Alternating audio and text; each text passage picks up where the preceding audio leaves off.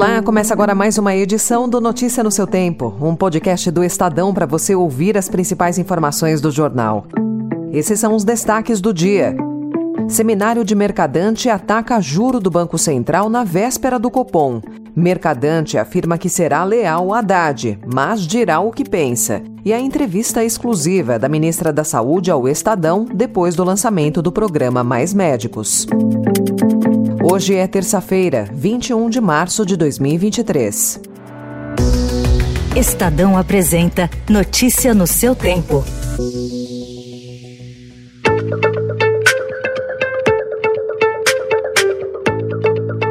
Há dois dias da definição da Selic, seminário organizado pelo BNDES virou ontem trincheira para atacar o atual nível de juros, considerado um obstáculo para a retomada da economia do país. A Selic está estacionada em 13,75% desde agosto passado e há pressão tanto do presidente Lula quanto de ministros para que seja revista na reunião do Copom do Banco Central que começa hoje. A decisão sobre a manutenção ou eventual mudança da taxa sairá amanhã à tarde. O vice-presidente Geraldo Alckmin puxou a fila de críticas após a abertura do seminário. Não há nada que justifique 8% de juros real acima da inflação quando não há demanda explodindo e, de outro lado, quando o mundo inteiro tem praticamente juros negativos. Mas nós acreditamos no bom senso que a gente vá, com a nova ancoragem fiscal, superar essa dificuldade.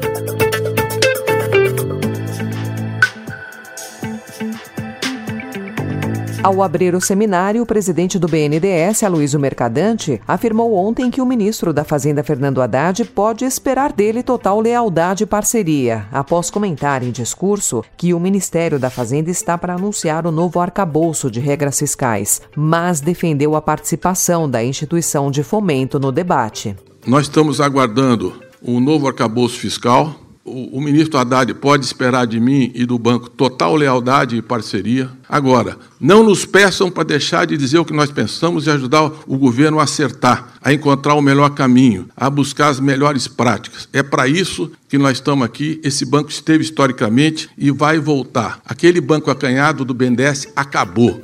Mercadante defendeu a coordenação entre as políticas fiscal e monetária como indispensável, mas voltou a ressaltar a importância de mudar a TLP, a taxa de juros que baliza os financiamentos do BNDES.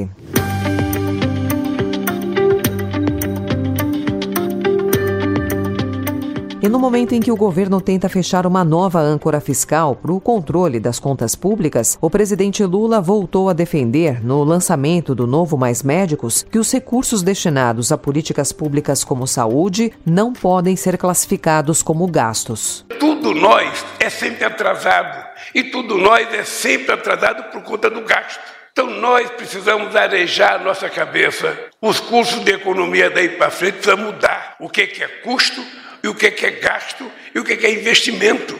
Eu acho que tudo que é feito para educar o povo, para formar o povo e para cuidar da saúde do povo, a gente tem que ver sempre como investimento.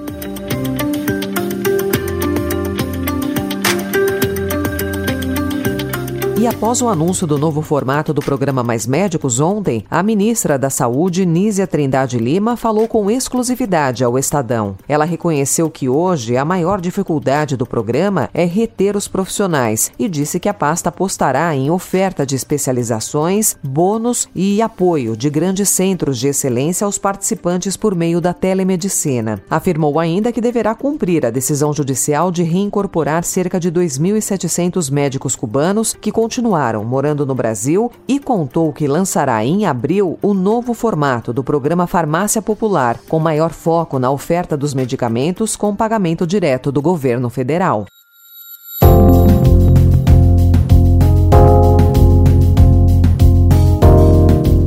Ministério Público Federal em São Paulo pediu à Polícia Federal a união das apurações dos respectivos órgãos sobre a tentativa do governo Jair Bolsonaro de trazer ilegalmente para o país um conjunto de joias avaliadas em 16 milhões e meio de reais. O caso foi revelado pelo Estadão. Caso o pedido do MPF seja aceito pela Polícia Federal, a Procuradoria da República em Guarulhos vai entrar no circuito das apurações. Estadão também informa hoje que o ministro da Agricultura, Carlos Fávaro, decolou ontem para a China, uma semana antes da visita de Estado que o presidente Lula fará a Pequim e Xangai. Documentos a que o Estadão teve acesso revelam que Fávaro leva 102 representantes do setor privado, entre eles grandes agentes agroexportadores. A viagem serve para o governo tentar reforçar o apoio ao agronegócio. Estão na lista os irmãos Wesley Batista e Wesley Batista, da JIF, que sacudiram o mundo político com uma delação premiada em 2017. Procurada, a JIF não quis comentar a participação na viagem. Notícia no seu tempo. As principais notícias do dia no jornal O Estado de São Paulo.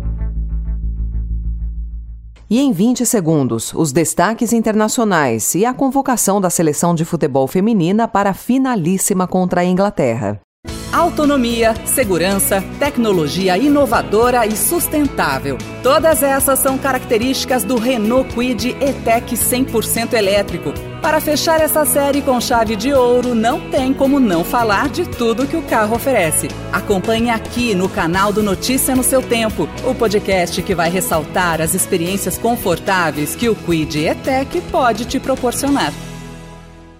尊敬的普京总统。啊， 我也称你为我亲爱的朋友，我非常高兴啊，能够应你之约，再一次。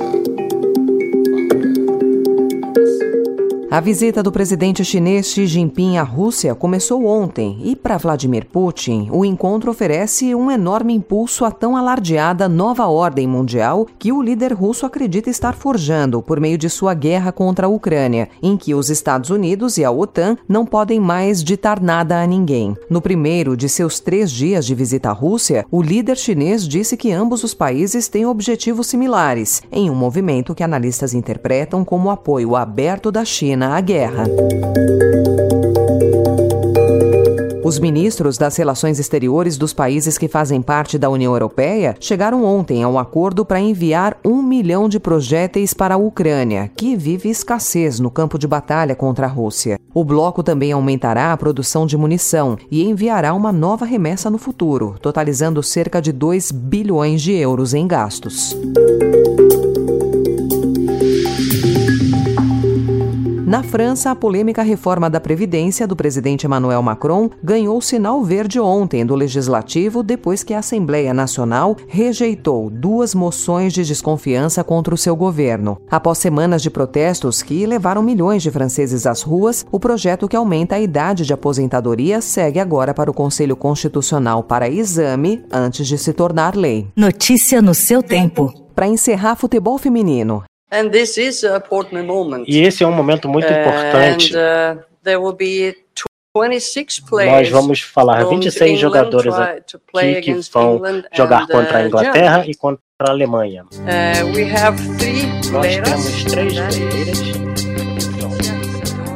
A treinadora Pia Sundhog divulgou ontem a lista das 26 atletas convocadas para representar a seleção brasileira na finalíssima, nome dado para a Supercopa que promove o embate entre as seleções campeãs da Copa América e da Eurocopa. O Brasil disputará o título com a Inglaterra, campeã europeia, no dia 6 de abril em Wembley. Um dos principais desfalques é a atacante Ludmilla, que sofreu uma lesão no joelho. A convocação de Pia tem duas atletas chamadas pela primeira vez, a goleira Camila dos Santos e a atacante Aline, da Ferroviária. Você pode conferir a lista completa em estadão.com.br.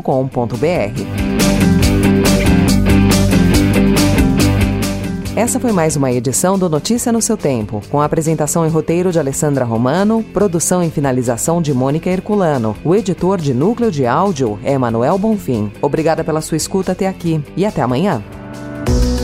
Você ouviu Notícia no seu Tempo.